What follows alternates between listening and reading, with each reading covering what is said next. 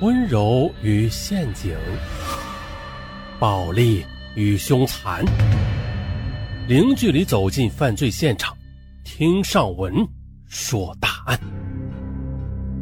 本节目由喜马拉雅独家播出。二零零九年十月十五日凌晨，浙江宁波市北仑区公安分局接到一起报案。说辖区内的一家星级宾馆发生一起恶性的强奸杀人案，当地警方立即赶赴案发现场，现场一股血腥味弥漫整个房间。只见呢，在这家豪华宾馆的二零二豪华套间，一个妙龄女子一丝不挂的躺在血泊之中。就在幺二零急救车将女孩送到附近的医院的同时，警方也调取了案发宾馆的录像，获悉。一个中年男子啊，从受害女人的房间里冲出来之后，便衣衫不整的跑出了宾馆，最后消失在大街上。不过万幸的是，经过医院抢救，受害女士睁开了双眼。不过第一句话便恳求守在床边的刑警啊，有气无力的：“快，快抓色狼！”刑警从受害女人断断续续的讲述中得知，她名字叫洪碧，现年二十六岁，重庆市人。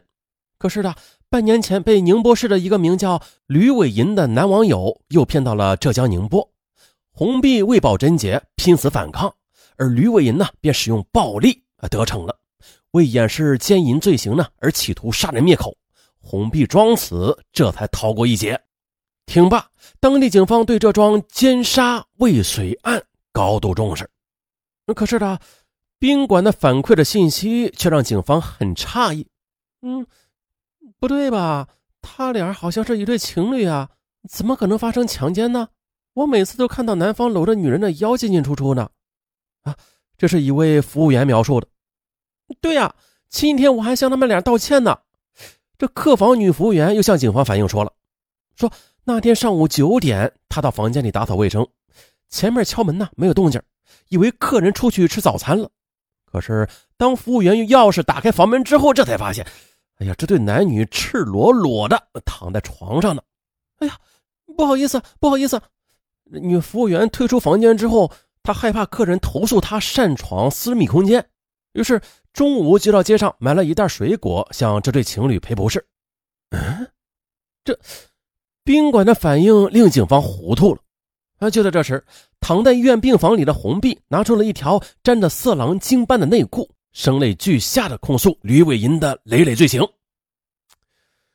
根据宾馆入住登记身份的信息，经班 DNA 鉴定证实了吕伟银不是假名，他现年四十二岁，是宁波市的一家企业的工程师。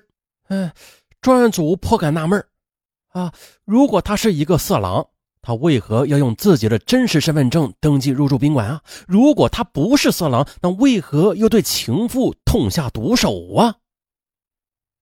接着，专案组通过秘密调查获悉，吕伟银有家室，妻子在一家事业单位里上班，温柔贤惠。十六岁的儿子已经读高一，成绩也很优秀。单位和邻居也反映了，吕伟银为人很忠厚的，家庭很和睦。那么，他又怎么会在一夜之间便成为了面目狰狞的强奸杀人犯呢？只有抓到吕伟银，这一切才能水落石出。于是，警方调集大批警力拦路设卡设卡。哎呦，差点瓢了啊！啊，并且啊，向周边的地区发出协查通报，防止色狼畏罪潜逃。可就在这时的奇怪的事儿却接连的发生了。案发三天后，吕伟银的身影却在医院里闪现了。只见呢，他偷偷的来到受害人红碧的病房，并且带着大包小包的补品，还跟红碧窃窃私语。当值班护士走进病房之后，吕伟银便微笑着大摇大摆的走出了病房。哎呀，这家伙太猖狂了啊！警方怀疑啊，这犯罪嫌疑人是混进医院病房，企图第二次刺杀红碧的，所以布控更加严密。可也就在这时的，有人发现吕伟银正在宁波市的一家茶庄里悠闲的喝着茶，还便举报了。当警方拿出锃亮的手铐，吕伟银表现呢却并不慌张。他嘻嘻哈哈的对刑警说：“我啊，跟那个红碧的事啊，不用你们操心。”吕伟银被捕之后，他矢口否认强奸，更对杀人之说是大呼冤枉。不是，如果我要杀红碧啊，我一刀就可以毙命的，他哪有机会报警啊？为了澄清自己，吕伟银向警方供述了他与红碧的认识的经过。由此，这桩离奇的奸杀案便发生了一百八十度的急转弯。这事儿，我们从头说起。二零零九年九月下旬的，吕伟银在网上与红碧邂逅。从视频聊天中，他发现了，哎呀，这红碧啊，皮肤白嫩，相貌俏丽，说话呀又轻柔娇滴滴的啊，反正啊，这一切啊，令吕伟银不仅是心惊神摇。